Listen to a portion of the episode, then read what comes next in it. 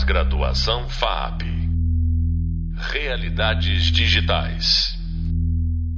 A onda dos games independentes. Olá, sou o professor David Oliveira Lemes. Estou novamente aqui com o professor Francisco Escobar, né, professor universitário, desenvolvedor de games, para conversarmos sobre a onda dos games independentes. Francisco, muito obrigado por participar de mais este podcast. Tudo bem, professor Davi? É um prazer estar novamente aqui, né, para bater esse bate-papo sobre um assunto que eu acho que não só eu, mas nós gostamos muito, né, que são os jogos, né. É, o importante é, é a gente estar tá falando sobre jogos, seja jogos digitais, jogos de tabuleiro, né. O importante é promover é, para todo mundo aí e mostrar o quanto é, é, é legal jogar, e entender um pouco de como as premissas funcionam, né, para a gente fazer o jogo. É muito legal. Não, Francisco, como o tema aqui é jogo independente, né, é, é uma reflexão aqui também muito interessante, muito relevante aqui para o nosso curso, né, essa questão do, do indie, né, o indie não está só nos jogos, né, existe toda a cena musical independente, a cena literária independente, né? É, e isso, obviamente, é um movimento que, em um determinado momento, também chegou nos jogos. Né? Eu, eu, eu analiso essa questão da seguinte forma: né? com a popularização do, é, das ferramentas de desenvolvimento de jogos, né? por se tornarem cada vez mais acessíveis ao público comum do que era no passado, né? esse possibilitou que mais e mais pessoas pudessem participar do processo de criação, do processo de desenvolvimento, até em times menores. Né? Então eu vejo que é, com o advento é, da tecnologia, da evolução tecnológica, né, possibilitou-se então a criação ou surgimento dessa cena de jogos indie né? Hoje uma cena muito, um cenário muito forte, né? Sim, é, tô certo, né? Será, mas antes disso, deixa eu te perguntar, para você, Francisco, o que, é um jogo indie, hein? Para a gente começar a nossa Olha, conversa aqui. Que pergunta difícil, cara. É... Vai cair na prova, vai cair na prova. É, essa vai cair difícil. na prova, com certeza, né? Bom, ah, numa tradução livre é um jogo independente, tá?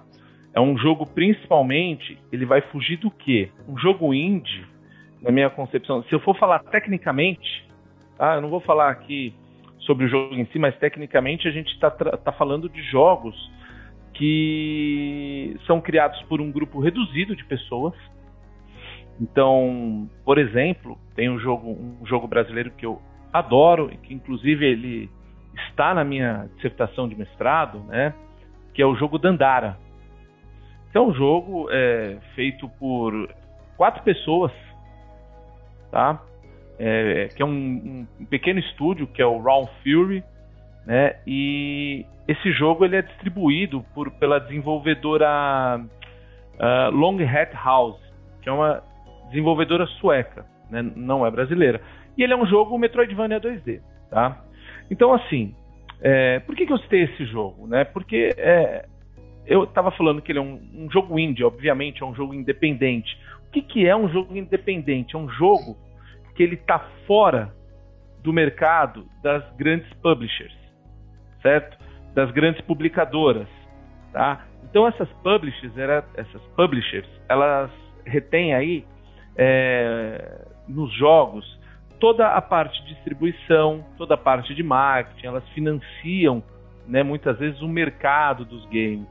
Então, eu acredito que é, eles, se eu fosse definir por tópicos o jogo indie, ele é um jogo independente, ele é um jogo criado por um número reduzido de pessoas, ele vem de estúdios pequenos, ele tem um baixo orçamento geralmente, tá? Apesar de existirem jogos que, que você vai falar assim, meu, esse jogo ele tem, ele não é indie, ele, esse jogo não dá para ser indie mas ele é um jogo, ele é um jogo indie. Mas indie games não é só isso, tá? Se a gente for definir o que é indie, Né? Você comentou no, no, começo do nosso bate-papo, você falou de, da literatura, você falou do, do, cenário musical. O cenário musical é um bom exemplo. Né? Então, quando a gente entra ali no começo dos, dos anos 90, a gente vem uma leva de bandas independentes, né? É, com gravações em fitinhas, né? E que viraram mega bandas hoje. Né? Se a gente for fazer um comparativo, né? Eu não sei se os nossos alunos sabem, mas Minecraft, um jogo que hoje é avaliado em 2,5 bilhões de dólares, ele é um jogo indie. Né? Ele é um jogo indie, ele é um marco, né, na verdade, tá? Ele virou um blockbuster, o Minecraft, né? É, é, o jogo é do Marcus Persson, né? O Note. Eu fui conhecer muito desse jogo com o meu filho. Se eu te falar, professor Davi, o meu filho, né? Ele, a maioria dos jogos que ele mais gosta são jogos indies. Mas só para complementar sua, a, a, o questionamento, a gente tem que sair um pouco dessa questão de falar que o jogo indie só é um jogo de baixo orçamento, com três, quatro pessoas que produzem, e que o jogo indie eu preciso ter um número reduzido de. de eh, eu não posso estar junto com uma, uma publicadora. O jogo indie ele vai além disso. Né? O jogo indie a gente pode tratar de um conceito. O jogo indie ele pode ser conceitual. Um jogo indie ele, é, ele traz uma atitude diferente de alguns jogos, porque ele, justamente ele não está preso em uma desenvolvedora grande, ele não está preso em uma publicadora, não uma publisher grande, ele não está seguindo regras. A ideia, muitas vezes no jogo indie, é uma ideia pura. A ideia sai daquele grupo de pessoas e vai para o jogo. É indie, eu tenho como produzir esse jogo. Né? Como na, na década de 90, as bandas de garagem. Então, um, um, um, jogo indie, ele é um jogo, é, é, é, um manifesto pessoal, é uma atitude pessoal né? Você faz o jogo que você gostaria de fazer, sem muitas intervenções. Eu acredito muito nisso no jogo indie. E, e me diz uma coisa, né, Francisco? Na, na, sua opinião, assim, no seu olhar aí de, de, professor da área, de pesquisador da área, né?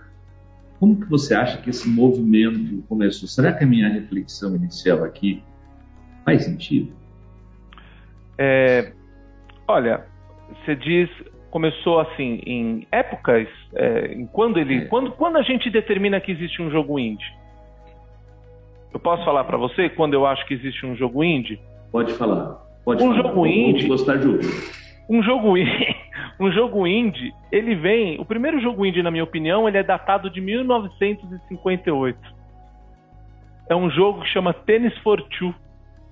Né? Para qualquer historiador de ver a história do videogame, vai entender, né? O Tennis for Two, ele foi feito um, em um osciloscópio, né? Por um programador que chama William Higginbotham. Agora né? você me passou uma rasteira falando do Tennis for Two. Você falou da, do início da história dos videogames no jogo indie. Óbvio, faz todo sentido. Isso. É. Isso era um jogo independente, feito no, no fundo do laboratório. É, eu não lembro agora aonde foi, né? O, o, o, onde ele foi projetar Laboratório Nacional de Brookhaven. Né? Como que eu poderia esquecer isso, né? Outro jogo, né, que a gente poderia citar, Space War. Né? Space War, ele é um jogo também de 1962, né? É um jogo também que eu posso considerar que é um jogo indie. Por quê? Porque é um jogo que foi feito é, porque o cara queria fazer aquele jogo, porque ele tinha o tempo dele disponível, não era o foco principal dele. Eu considero esse ponto. Agora, se a gente for falar no termo indie, obviamente ele não existia aí nesse, nesse, nesse momento, né? O termo indie ele vai surgir bem depois, né? Ele vai surgir já depois dos anos 2000, surge o termo indie né, com os, os, jogos digitais. Para você ter uma, uma ideia, hoje a gente relaciona muitos jogos digitais com jogos de pixel art, com jogos 2D, né? Quando a gente vê um jogo um pouco mais elaborado, um jogo 3D, por exemplo, a gente vai falar, não, esse jogo ele não é um indie. No entanto, que esse termo, né, quando a gente. É, eu, eu e você, com certeza, não entregando a idade, nós jogamos. Né? Nós tivemos. Ô, Davi, você sabe que a gente tem o privilégio, a nossa geração tem o privilégio de ter passado por quase todas as gerações de videogame. Agora você entregou a idade, o, o Francisco. Entreguei a idade, entreguei a idade. Eu comecei né? Mas... jogando no, no, no, no, telejogo e depois no Atari e depois no Odyssey. Exatamente. Né? Essa foi a minha trajetória aqui. A gente, a gente, a gente tem essa, esse privilégio de ter passado por todos esses elementos. E até, muito provavelmente, é, o jogo, a, a Super Nintendo, Mega Drive, esses caras não eram jogos indies. O jogo indie, o termo mesmo, ele começa a surgir quando começam desenvolvedores de jogos de PC. Então, novamente, nós temos as grandes publishers e aí vem, vem principalmente em Londres, né? Surge principalmente em Londres começa a surgir, né? Através do, do dos PCs, né? É, o desenvolvimento de jogos. A primeira design indie, reconhecidamente, né? É, é uma designer, foi uma mulher, né? foi uma engenheira, a Joyce Westbecken, em 1976, né? Ele, ela foi a primeira uma engenheira aposentada e ela trabalhou na criação aí de um, de um desenvolvimento de um jogo indie, tá? E basicamente o início disso tudo, né? Se você pegar lá jogos, são jogos feitos no computador, né? O Cave History, por exemplo, de 2004, ele é um jogo é, indie, é, Manic Miner, Alien Garden, são jogos que surgem ali, né, até antes, né, voltado... Ah, um, um, outro exemplo de jogo indie, muito que... Não sei se era indie na época, mas hoje vem do cenário, eu posso considerar, que era o Doom, né, que é feito num estúdio pequeno, por poucas pessoas ali, e que deu Doom e o Wolfenstein, né? Quem não jogou o Doom Sim. no computador, né? Quem não jogou Wolfenstein 3D no computador é, era Quem não jogou das gerações mais novas, por favor, lição de casa. Tem que jogar Doom, pelo amor de Deus. Tem que jogar mais. Então era, eles foram desenvolvidos, se não me engano, Davi, pela ID Software. Exatamente. O nome do cara que desenvolveu, eu não vou lembrar aqui, né? Mas era um John Carmack e John Romero. Muito obrigado. Romero, tá na ponta da língua, pô. É, me fugiu, né? Você vê, né? Eu lembrava do que era o ID. É. E o início dos, dos anos 2000, então, ele vai começar a tomar forma Claro que Doom é muito antes, né? Não, não tinha essa coisa do indie. Mas o jogo indie ele começa a tomar a forma como a gente conhece hoje em a partir dos anos 2000. E... Legal. É, e você acha, Francisco, que essa forma que você citou aí que o, o jogo indie começa a tomar é em função da evolução tecnológica? Ou seja, mais pessoas tiveram acesso a ferramentas técnicas que possibilitaram o desenvolvimento de jogos? Ou é uma evolução natural aí da linguagem? Eu acho que eu acho que a partir do momento, né, que é, é que nós temos a possibilidade de expandir as nossas ideias e publicá-las em forma de jogo, né, através de um PC, de um computador, é, eu acho que sim. Eu acho que a tecnologia avançou e a forma como as pessoas enxergam os jogos também se modificou, tá? Se a gente parar para pensar, uma coisa que eu sempre questionei muito foi a questão gráfica, né? Então, até uma certa certo momento da, da, da das gerações, o poderio gráfico ele era muito forte, né? É, então, assim, quando vem o Saturno, quando vem é, o Dreamcast, quando chega o Play 1, Play 2, Nintendo 64, essa explosão, ah, se visava num determinado momento muito mais o potencial gráfico do que efetivamente um storytelling, uma narrativa e tudo mais. Né? O que se vendia, eu queria jogar o Play 2 porque eu queria gráficos melhores. Né? O indie ele quebra um pouco isso. Tá? Sim, o indie ele vai, ele vai quebrar isso, né? O indie traz de volta pra gente Jogos, é, se você pegar até um jogo maravilhoso. É um resgate histórico. É um resgate histórico. Meu, é muito apropriado falar isso, né? Porque o, o, o... quantas vezes eu não me senti nostálgico jogando um jogo indie? Dandara, por exemplo, é um jogo maravilhoso. Já citei aqui, mas vou citar outros. Por exemplo, Braid. Braid é um jogo de 2008, ele é um clássico. Tá? Braid é um clássico. Inclusive, Inclusive tem uma mecânica incrível nesse jogo, né? Não, Braid é o jogo mais sensacional, um dos mais sensacionais que eu já joguei. Você pode Tanto voltar pelo... no tempo. E cada mundo você volta no tempo de um jeito. Sim. Em cada mundo você volta é. no tempo de um jeito. E ele Eu tem, acho ele, essa mecânica cada... da volta no tempo incrível. Ela é sabe? é sensacional. E eu não é. posso nem falar muito do Brady porque eu vou dar um spoiler aqui, porque você tem que jogar até o fim e, e vai se surpreender. Mas tem, tem outros jogos que eu gostaria de citar, tá, que são muito importantes, que foram muito importantes. Já citei Minecraft. Né? O, um jogo que foi muito hypado assim, né, em 2017 foi o Cuphead. É um jogo, é o meu jogo de prateleira hoje, né? Sim. é um jogo que demorou anos para ser feito. Foi um jogo que foi feito, todos os desenhos dos jogos são feitos à mão. Demora anos para ser feito e demora anos para terminar, né? Pelo amor de Deus, que jogo difícil. Que jogo difícil, mas agora eu, eu, eu agora eu posso agora eu posso até eh, tomar liberdade aqui e dizer assim, se tem um jogo que eu sou bom, é Cuphead, meu amigo. É Cuphead. Um dos Ó, espero que as nossas alunas e os nossos alunos se identifiquem com a sua fala aqui. Porque tem é. um jogo que eu sou ruim, né? É Cuphead. Eu platinei Cuphead. Ah, é? Olha só, né? É, foi um dos poucos jogos que eu fiz questão de platinar, mas é um jogo que eu jogo por horas. Né? Uhum. E esse jogo, que ele é do estúdio MDHR, é um jogo independente, tá? E é um jogo que virou um blockbuster hoje. Hoje você tem série na Netflix sobre o jogo, né? E você tem outros jogos. E olha que incrível, né? Eu comentei que meu filho joga esses jogos todos. Então, se você parar para pensar, os jogos que ele, que ele mais gosta de jogar, Cuphead é um jogo independente, indie.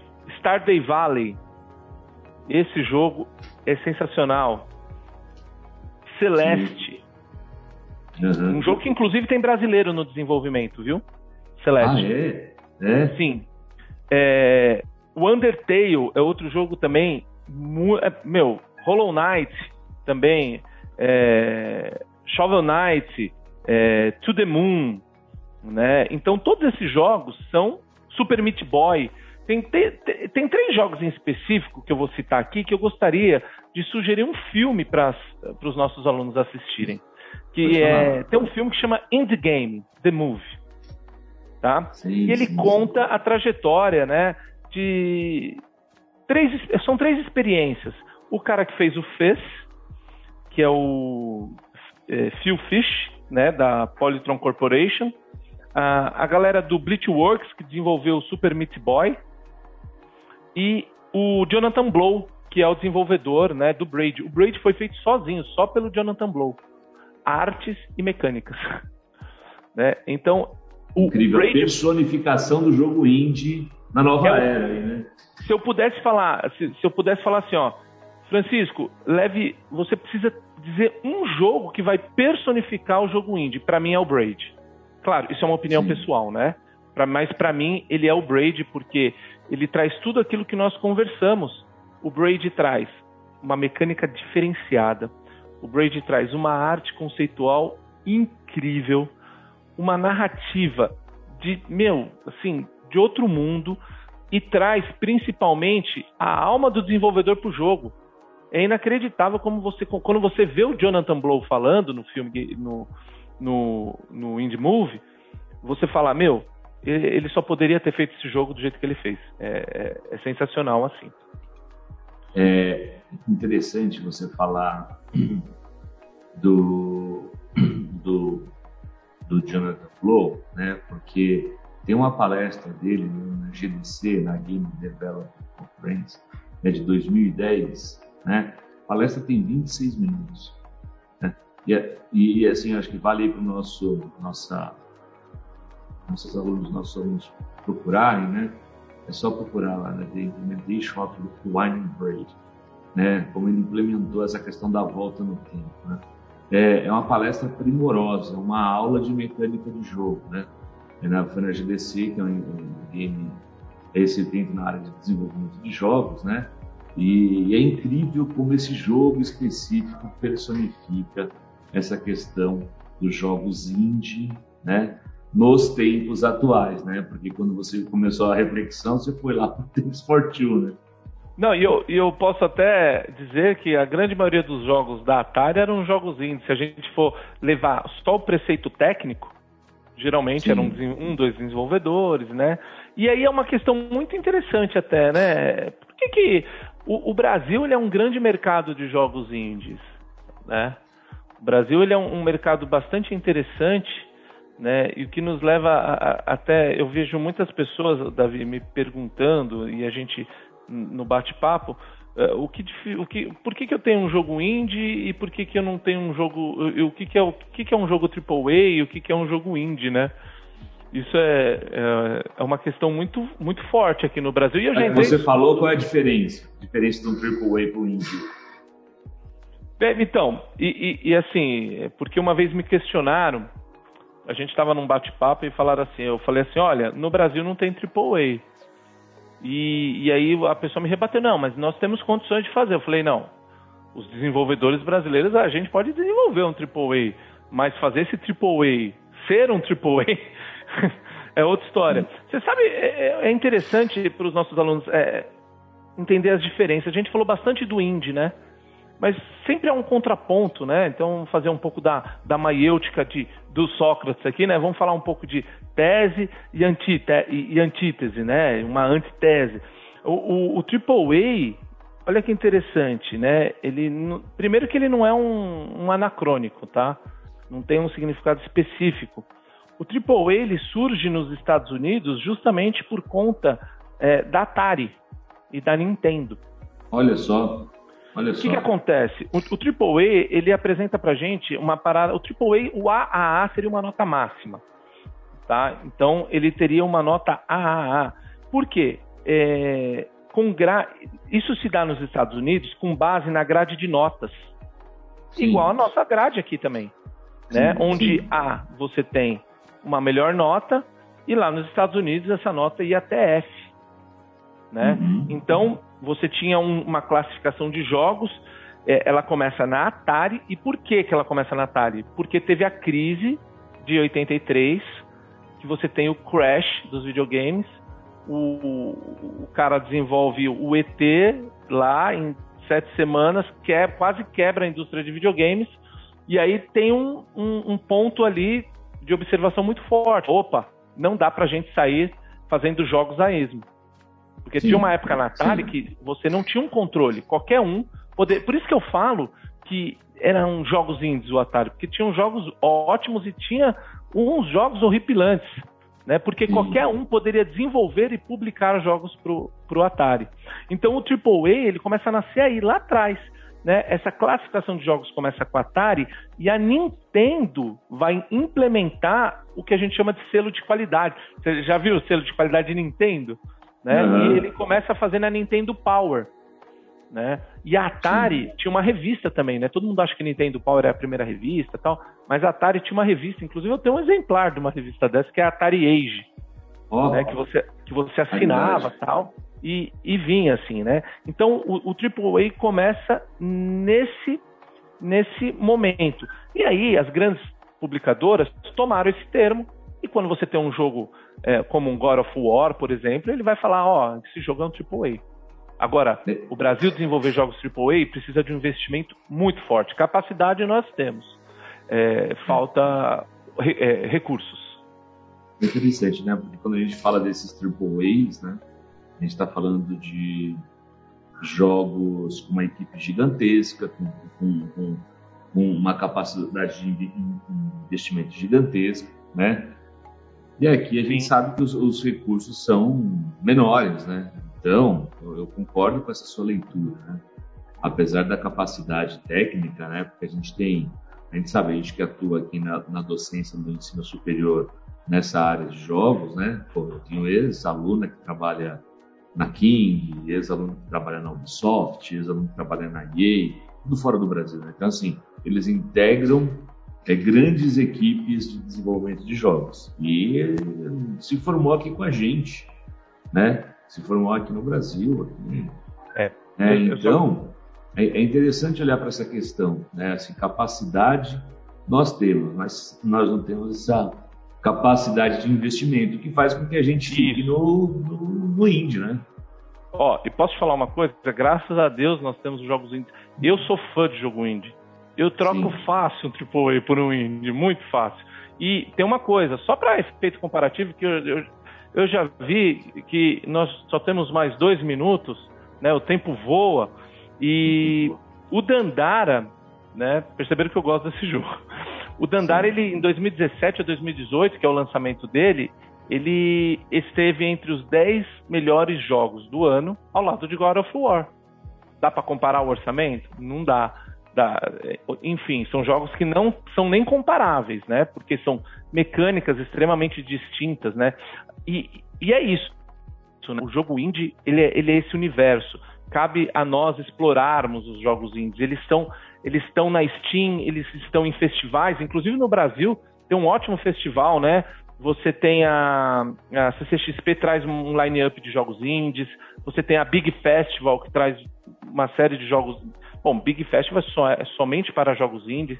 Então, é, é, isso, né? Eu acho que a gente conseguiu aí é, mostrar aí para a galera a importância dos jogos indies, né, professor Davi? Legal, Francisco. Só dando uma complementada aqui, né? Mas é legal quando você fala de Dandara, né? Quem não conhece Dandara, a gente recomenda muito que joga, que jogue, né? Mas ela é baseada numa guerreira, né? A Dandara dos Palmares, Dandara escrava, fugitiva, esposa do zumbi dos Palmares, né? Que lutava Isso. lá contra o sistema escravagista, né? Tem um, um, um social, um enredo incrível ali. E mais ah. do que isso também, é toda todo o visual ali que a gente tem no jogo, né? Exato. A gente tem obras de arte clássicas brasileiras retratadas. É, o Abapuru tá lá, né? O Abapuru tá dentro do jogo, é uma coisa incrível, né? Exato. O Abapuru é, vacila, né? Isso, é, é, sensacional. é um jogo sensacional. Bom, tá. mas professor Davi, eu creio que nós, eu, eu, poderia falar de Dandara aqui, tem coisas para falar de Dandara, mas eu acho que o nosso lag de tempo deu eu, e eu queria agradecer, né, mais uma vez aí estar com vocês aí e, e poder falar sobre jogos digitais e sobre jogos em geral. É um prazer enorme, sempre que, que precisar bater um papo maravilhoso como esse, pode me chamar. Legal, Francisco, muitíssimo obrigado. Você acabou de ouvir mais um podcast sobre jogos, novamente com o professor Francisco Escobar. Sobre esse tema, convido você a saber mais no Hub de Leitura, o e-book aqui da disciplina, e nos livros Introdução ao Desenvolvimento de Games e Design de Games, uma abordagem prática, indicados aqui no e-book da disciplina. Nosso próximo podcast é o Triângulo Mágico, referências conceituais do game design, também com o professor Francisco Escobar, que irá abordar temas como elementos dramáticos, flow e dinâmicas de sistemas de jogos, além de outros temas que te ajudará a entender cada vez mais esse universo complexo e apaixonante dos games. Até breve. Pós-graduação FAP Realidades Digitais.